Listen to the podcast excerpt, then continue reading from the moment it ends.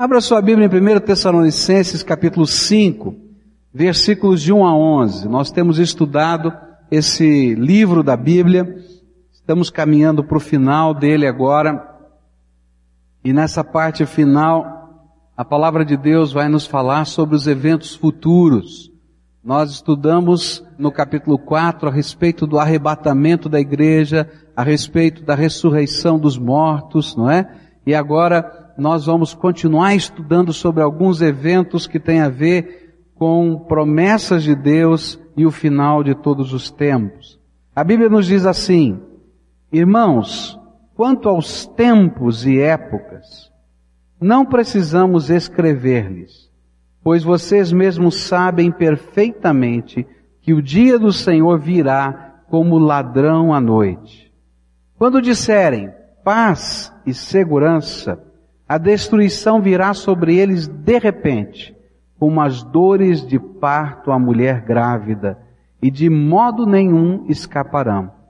Mas vocês, irmãos, não estão nas trevas para que esse dia os surpreenda como ladrão. Vocês todos são filhos da luz, filhos do dia. Não somos da noite nem das trevas. Portanto, não durmamos como os demais, mas estejamos atentos e sejamos sóbrios. Pois os que dormem, dormem de noite, e os que se embriagam, embriagam-se de noite. Nós, porém, que somos do dia, sejamos sóbrios, vestindo a coraça da fé e do amor e o capacete da esperança da salvação, porque Deus não nos destinou para a ira, mas para recebermos a salvação por meio de nosso Senhor Jesus Cristo. Ele morreu por nós, para que, quer estejamos acordados, quer dormindo, vivamos unidos a Ele. Por isso, exortem-se e edifiquem-se uns aos outros, como de fato vocês estão fazendo. Vamos orar a Deus. Pai querido, nós estamos reunidos aqui debaixo da autoridade do nome que está sobre todo o nome, que a Bíblia nos diz que um dia todos os seres da terra, debaixo da terra, do, do céu, do universo, vão se dobrar, se ajoelhar diante do nome de Jesus e dizer: Jesus Cristo é o Senhor de todo o universo. E nós, como teus filhos, queremos dizer que espontaneamente nós queremos nos dobrar diante do Senhor e dizer: Tu és o Senhor da nossa vida. Nesta hora, quando vamos meditar na tua palavra, que o teu Espírito Santo possa tocar os nossos corações e aplicar a mensagem das Escrituras às nossas vidas. É aquilo que oramos em nome de Jesus. Amém. O Novo Testamento anuncia repetidamente, várias vezes, que Jesus Cristo vai voltar. A obra do Senhor Jesus ainda não terminou. Ele a iniciou vindo à terra, morrendo na cruz, ressuscitando ao terceiro dia. Essa obra continua porque Jesus subiu aos céus e ele derramou sobre aqueles que creem no seu nome o seu Espírito Santo. E essa obra está sendo feita pelo Espírito Santo em nós. Mas a Bíblia diz que ele vai consumar todas as coisas. E ele vai voltar um dia a esta terra. E essa volta não é uma volta simbólica. A palavra de Deus nos diz que ele vai voltar agora como rei, como soberano. E essa é a segunda vinda do Senhor, uma vida em glória, em majestade. Esse segundo advento do Salvador, ele vai ser algo físico. As pessoas vão ver com os olhos, a Bíblia diz. Vão poder perceber que está acontecendo. Não vai ser uma coisa localizada a uma região do mundo, mas todos os seres que estiverem aqui na terra naquele dia vão perceber que algo extraordinário, fora do controle, é difícil até de a gente explicar está acontecendo, porque Jesus estará voltando a essa terra. Vai ser algo triunfante do Senhor. E o propósito da segunda vinda do Senhor Jesus é finalizar a história. A história como nós a conhecemos o mundo como nós o conhecemos A civilização como nós a conhecemos não existirá mais desse jeito depois da vinda do Senhor Jesus. Ele vai vir para ressuscitar os mortos.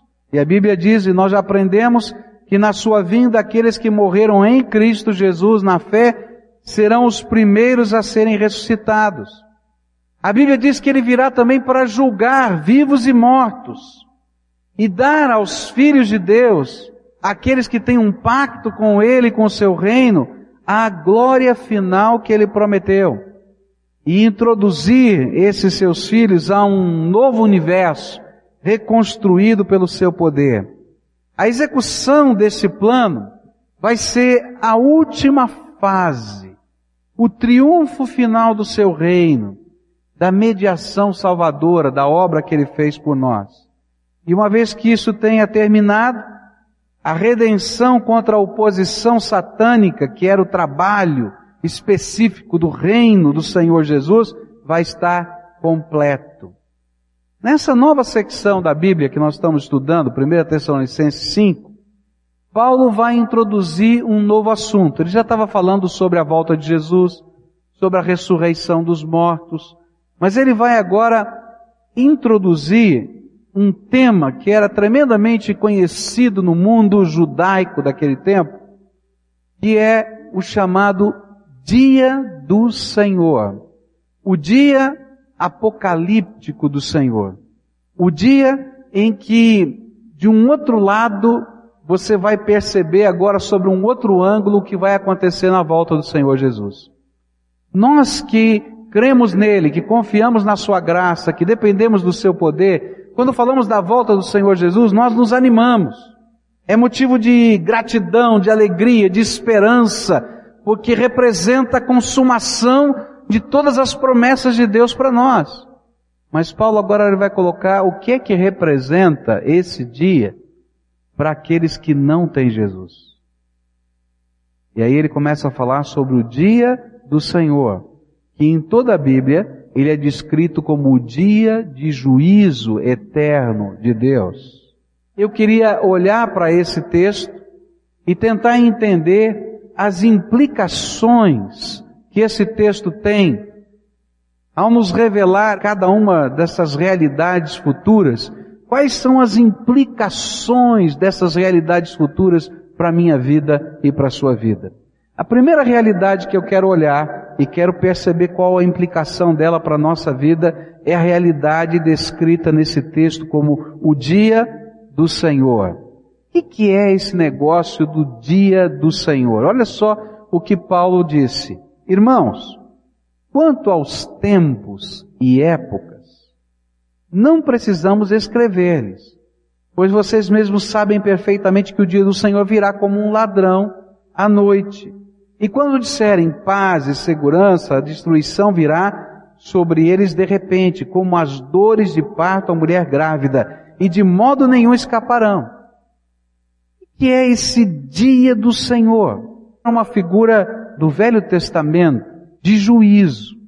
E eu queria que você acompanhasse a leitura de alguns trechos do Velho Testamento que descrevem o dia do Senhor. Olha só o que a Bíblia diz em Isaías, capítulo 22, versículo 5. A Bíblia nos diz assim: Pois o soberano, o Senhor dos exércitos, enviou um dia de tumulto, pisoteamento pavor ao vale da visão. Dia de derrubar muros e de gritar por socorro para, pelos montes. Esse é um dos textos da palavra de Deus que nos falam sobre o dia do Senhor, um dia de juízo duro, pesado sobre toda a terra.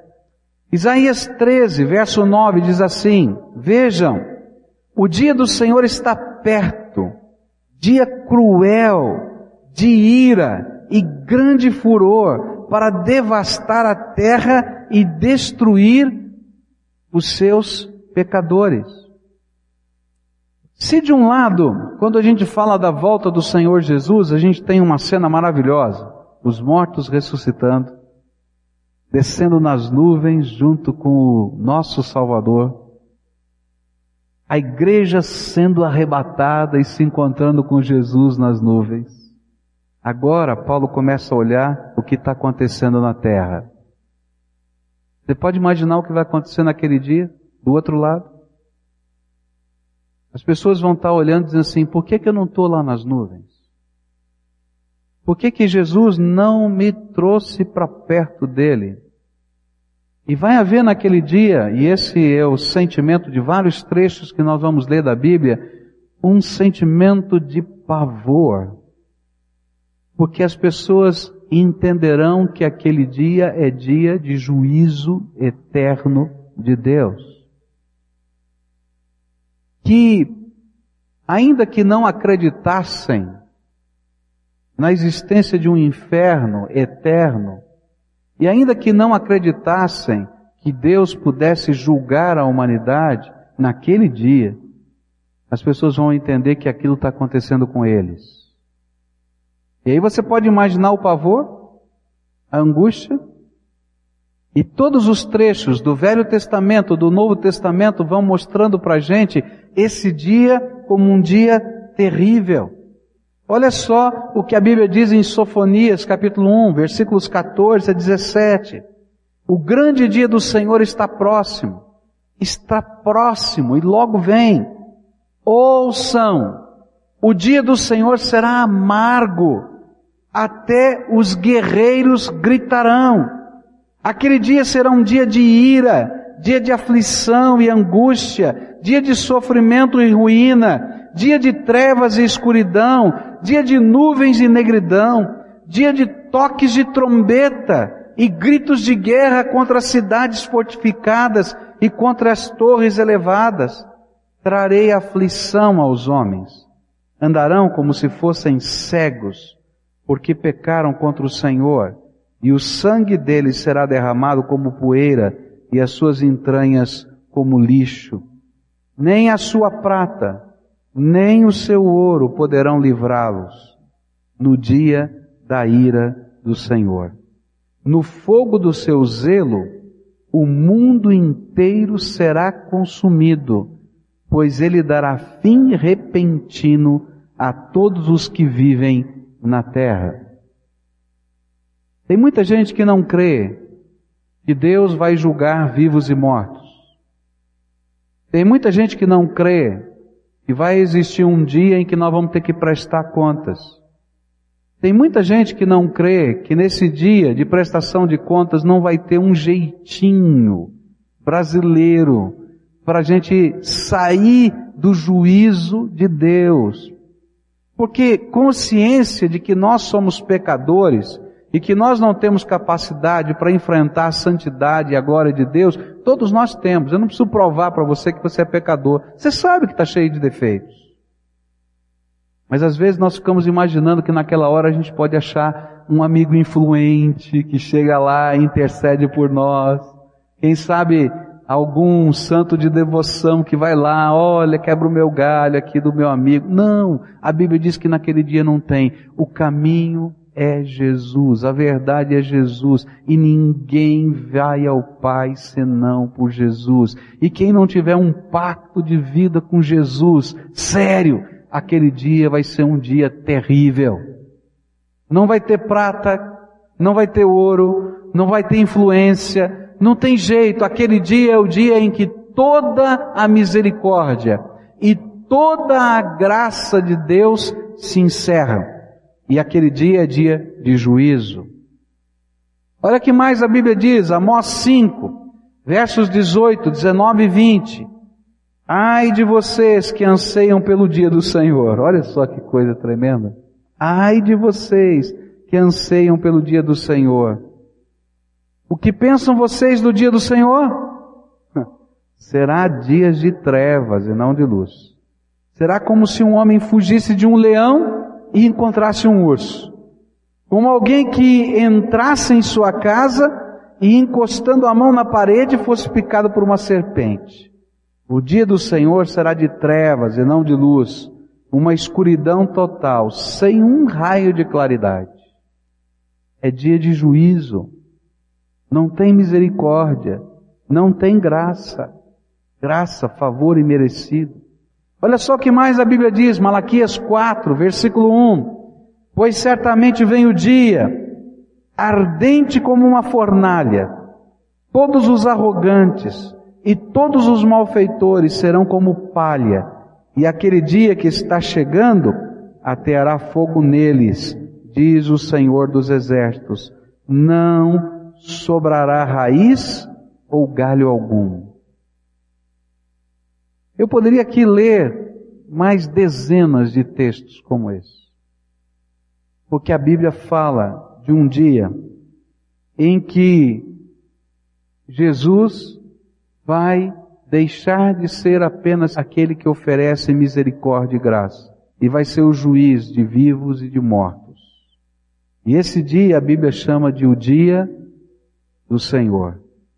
Dia de angústia para aqueles que não estarão junto com o séquito do Senhor. Se você quer entender um pouquinho melhor do que significa esse dia, você pode ler o livro de Apocalipse, capítulo 6 até o capítulo 19.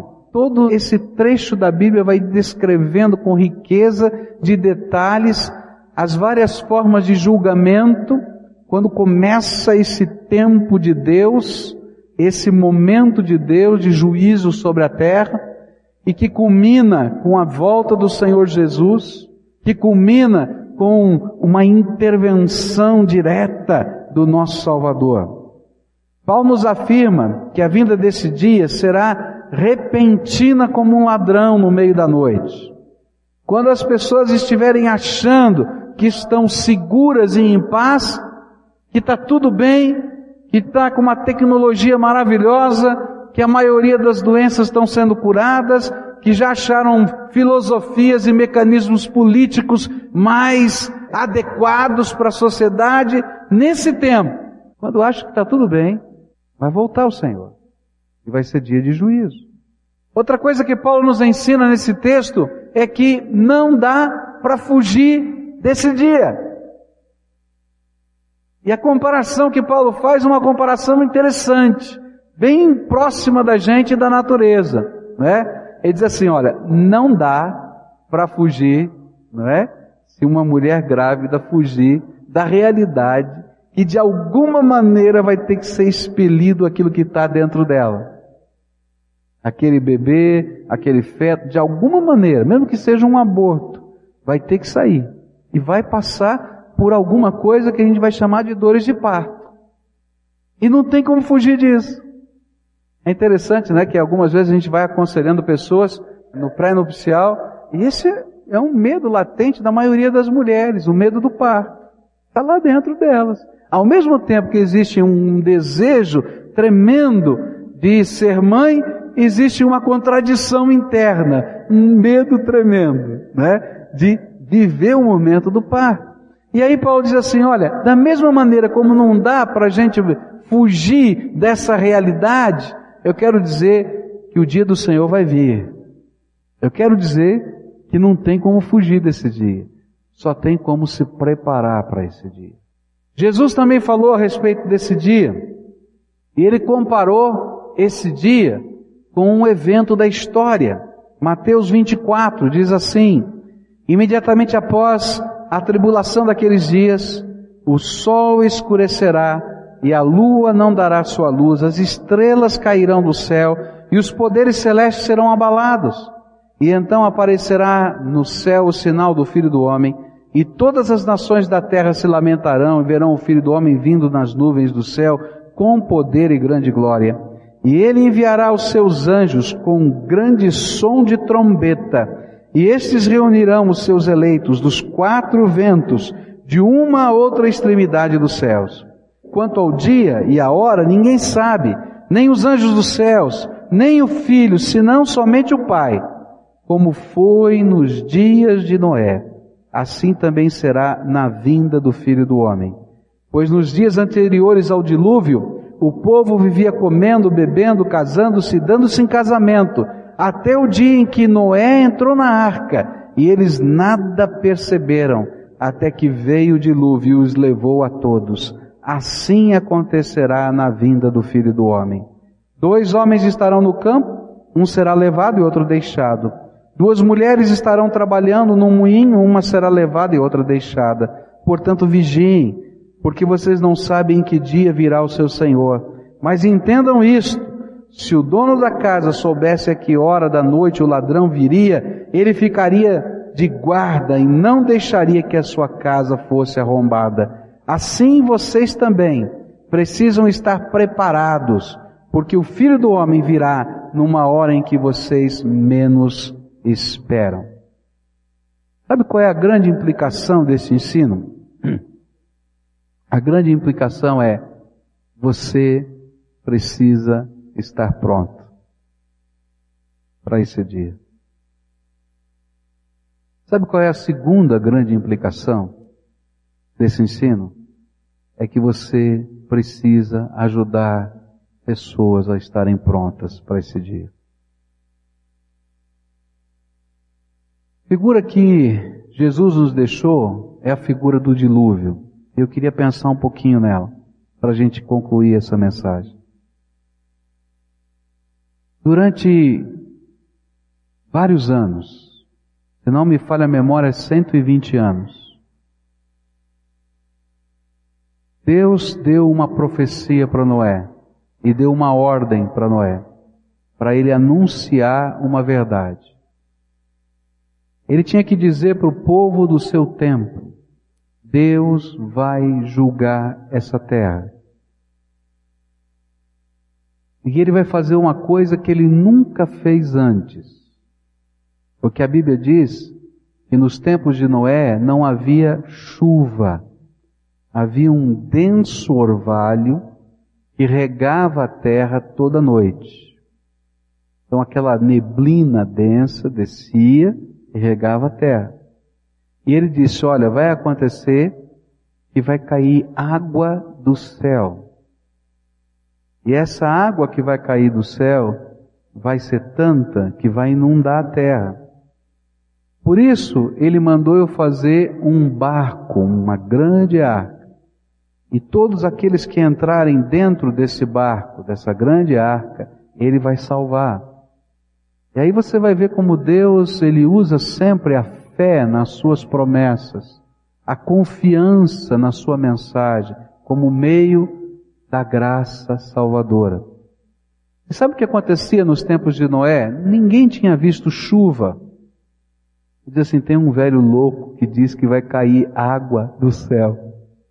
O cara é maluco. Como é que a água vai ficar pendurada lá no céu?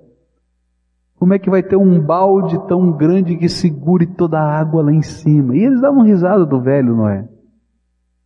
Aí quando Noé começou a construir a arca, e a arca estava em cima de um lugar alto, de uma montanha, de uma colina, todo mundo dava risada e dizia assim, o cara é louco mesmo, né? Além de pensar que vai cair água do céu, que nunca caiu água do céu, tá? ele está fazendo um barco num lugar onde não tem lago, não tem rio e não tem mar. É maluco. Mas Noé cria na palavra de Deus, na promessa de Deus. E durante aquele tempo todo, enquanto ele pregava, ele construía aquele barco. Aí um dia, Deus disse para Noé: Está chegando, manda vir os animais, trabalha com a tua família, bota todo mundo da tua casa lá dentro. E aí o dia Deus disse para Noé: Acabou o tempo. Está dentro?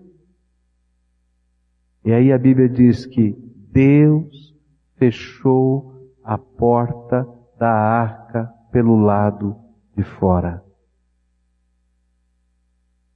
Começou a chover. Primeira vez na história da humanidade que caía água do céu. Você pensa que as pessoas imediatamente creram na mensagem? Não. Ficaram olhando, uma coisa nova que está acontecendo. Mas chovia, chovia. Quando a água começou a subir, a inundação começou a se levantar. Eles tinham que fugir para os lugares altos. Um dos lugares altos onde eles foram é onde a arca estava. E eles batiam na arca e diziam, Noé, abre a porta. E Noé dizia: Eu quero abrir, mas não posso, porque Deus fechou a porta pelo lado de fora. Vocês tiveram 120 anos, a mensagem. Vocês tiveram 120 anos, a profecia. Vocês tiveram 120 anos, a pregação. Agora, o tempo da misericórdia acabou. Jesus disse assim: vai ser como nos dias de Noé. Algo que nós não vimos ainda vai acontecer. Os poderes do universo, do jeito que eles estão estruturados, em termos de gravidade, de rotação, serão abalados de alguma maneira. A Bíblia diz isso. Quando fala que o sol se escurece, que a lua, etc., alguma coisa nessa ordem do universo vai ser abalada pelo poder de Deus. Você já está vendo os sinais aí. Recentemente uma revista, ela publicou, não é? Na capa, exatamente isso. Será que nós estamos nos fins dos tempos? Começou a falar dos furacões, começou a falar é, das, das várias coisas estranhas, tsunamis, isso e aquilo e aquilo outro. O que está acontecendo nessa terra? A Bíblia diz que estas coisas não são ainda o dia do Senhor, mas a Bíblia chama de princípios das dores. Sabe quando alguém começa a ter contração? Ainda não chegou o momento exato do parto, mas as contrações estão acontecendo. Você liga para o seu médico e diz: Não, ainda vai demorar um pouco. Né? Quando chegar a contração de tanto em tanto, você vai para o hospital. A Bíblia está dizendo isso. Olha, quando você vê essas coisas, eu quero dizer para você que ainda não chegou ao fim, mas são os princípios das dores. O mundo está percebendo a oportunidade do Evangelho não foi retirada ainda. Mas eu quero dizer para você que vai chegar um dia em que a graça vai terminar, a misericórdia vai terminar, como Deus fechou a porta da arca do lado de fora. E aquele que não tiver feito um pacto de vida e fé com Jesus Cristo vai estar perdido por toda a eternidade. Não tem saída. Não tem um jeitinho de mitigar. Não tem um purgatório para quebrar um galho. A Bíblia nunca usou essa expressão. Procure na Bíblia inteira, você não vai achar esse termo. Não existe. E aí nós precisamos nos preparar. E a única maneira de nos prepararmos é Jesus, como Senhor e Salvador da nossa vida. Muitos que estão aqui hoje já ouviram a mensagem do Evangelho dezenas de vezes centenas de vezes. E eu quero dizer com tristeza, vocês são parecidos com o povo. Quem sabe alguns amigos de Noé, que não queriam nem fazer uma brincadeira jocosa com ele, mas também não queriam ajudá-lo a construir a arca. Esses também ficaram do lado de fora. Eu queria que você lembrasse uma coisa que aconteceu aqui na América Latina e na Colômbia. Eu acho que alguns de vocês vão lembrar desse episódio. Em 1985, em setembro de 1985, esse vulcão chamado Nevado del Ruiz, ele começou a lançar fumaça e fuligem. E as cidades em volta não fizeram nada. E ele ficou lançando fumaça e fuligem durante dias. E ninguém saiu das cidades. Você sabe por que, que ninguém saiu das cidades? Porque esse vulcão, ele estava inativo durante muito tempo e ele era coberto por gelo. E nenhum vulcão coberto por gelo na face da terra tinha entrado em erupção. E ninguém sabia se esse vulcão entraria ou não entraria em erupção. Um grupo de cientistas foi para lá, ficou estudando os sinais de que aquele vulcão entraria em erupção durante dois meses dois meses. Disseram às autoridades: olha, existe uma possibilidade forte desse vulcão entrar em erupção. E era preciso preparar um plano de contingência. E as autoridades disseram, tá bom, estava lá saindo fuligem, estava lá saindo fumaça, tá? As autoridades disseram assim, olha, então mapeia o local, faça um plano de emergência e assim vai. No dia seguinte, o vulcão entrou em erupção. 15 minutos depois, cobriu a altura de mais ou menos dois andares de edifícios. A única coisa que sobrou daquela cidade foram aqueles poucos telhados de prédios mais altos. As casas desapareceram, foram enterradas pela lava. E 23 mil pessoas morreram 15 minutos depois da erupção desse vulcão. Agora, para mim, sabe o que isso me ilustra? Ilustra a história da salvação.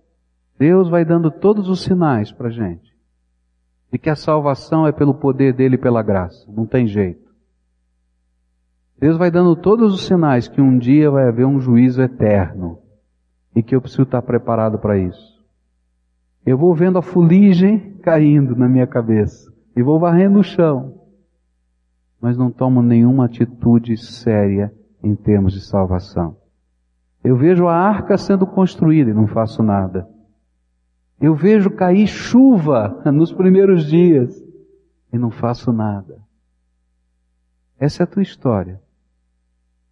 Eu vim aqui hoje em nome de Jesus dizer para você que não tem outro caminho que te leve à presença de Deus a não ser Jesus.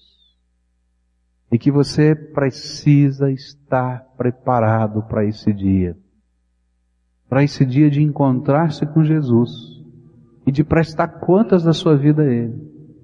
E que a única maneira de nós estarmos preparados é sermos lavados no sangue de Jesus, o Filho de Deus. Eu vim aqui para dizer para você, em nome de Jesus, se você já foi lavado pelo sangue do Cordeiro, você não pode pegar a tua salvação egoisticamente e guardar só para você. Tem muita gente que você conhece, que você ama e não está preparado para esse dia. E às vezes a gente fica imaginando que a gente não precisa falar nada, porque eles vão dar risada mesmo como deram de Noé. Mas eu fico pensando, Noé, pensando, tudo o que foi possível para tirar mais alguém daquele lugar, eu fiz. Não tenho na minha mão sangue de ninguém. E olhando para dentro da arca, e pelo menos encontrando ali os seus filhos, suas noras e a sua família. Não é verdade? Eu queria dizer para você que isso é coisa tão séria e que a gente tem que tomar posição. Está na hora de deixar Jesus ser o Senhor da tua vida. Está na hora de você deixar Ele controlar os seus caminhos. Você tem um pacto de vida com Ele. Está na hora de parar de brincar com a fé e deixar Jesus ser o Senhor da vida. Porque só Ele que nos garante. Não adianta só saber essas coisas. Você tem que viver Jesus aí no teu coração. Você tem vivido muitas coisas na tua vida, mas talvez você não tenha vivido em intensidade a vontade de Deus para você. Se você é essa pessoa a quem o Espírito Santo está falando, olha, para com isso. Eu hoje quero firmar um pacto de vida com você, pacto eterno. Eu hoje quero habitar o teu coração como seu Senhor e Salvador. E você vai dizer: Hoje, Jesus, eu estou entregando a minha vida nas tuas mãos para que ela não seja do meu jeito, mas do teu. E não adianta nada eu dizer: Eu creio que um dia vai chover, se eu não entrar naquela arca. Não adianta nada eu falar, olha, eu creio que um dia Deus vai julgar, se eu não me comprometer com aqueles que estão construindo a arca da salvação. Então, se você é essa pessoa a quem o Espírito Santo está falando, eu queria orar com você hoje para você ter um pacto de vida com Jesus. É vida eterna. Vale a pena. Entrega total, absoluta, rendição incondicional Jesus vai ser o Senhor da minha vida. Eu quero estar preparado. Foi por isso que ele morreu na cruz do Calvário, não foi por outra razão. Foi por isso que ele morreu na cruz do Calvário. Foi por isso. E o seu sangue é precioso para nos purificar, para nos lavar e para nos transformar. É só por isso que a gente vai entrar naquele dia eterno. Só por isso, que se dependesse da nossa capacidade, se Deus nos der o que nós merecemos, vai todo mundo para o inferno. Graças a Deus porque Ele derrama graça sobre nós. Você vai falar para Jesus: Jesus, eu sou pecador. Fala com as tuas palavras. Eu tenho pecados, eu sei disso. Eu não estou preparado para aquele dia. E eu sei que não tem jeito de um ser humano estar preparado por si mesmo para esse dia. E eu ouvi a tua palavra hoje. E eu sei que é verdade o que a tua palavra nos diz. E um dia o Senhor vai voltar e vai julgar toda a terra, vivos e mortos. E eu sei que a única maneira de estar preparado para esse dia é se o Senhor for o meu Salvador, se o Senhor perdoar os meus pecados, e se o Senhor colocar a tua marca de propriedade na minha vida, teu selo, selo do Espírito.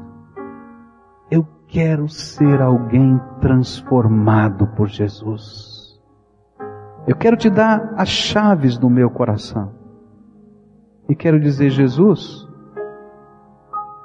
Tu és o dono da minha alma. Daqui em diante, me ensina a viver do jeito do Senhor. Pai querido, em nome de Jesus eu quero te pedir agora, estende a tua mão de poder sobre esses teus filhos e abençoa. Abre as janelas do céu e derrama do teu Espírito Santo agora, Senhor. Derrama. E que eles possam ouvir o Espírito de Deus testificando dentro deles: Você é filho amado, lavado, perdoado e selado por mim para a vida eterna. Ó oh, Pai, que a obra da transformação aconteça no coração desses teus filhos e que seja milagre do céu aqui na terra.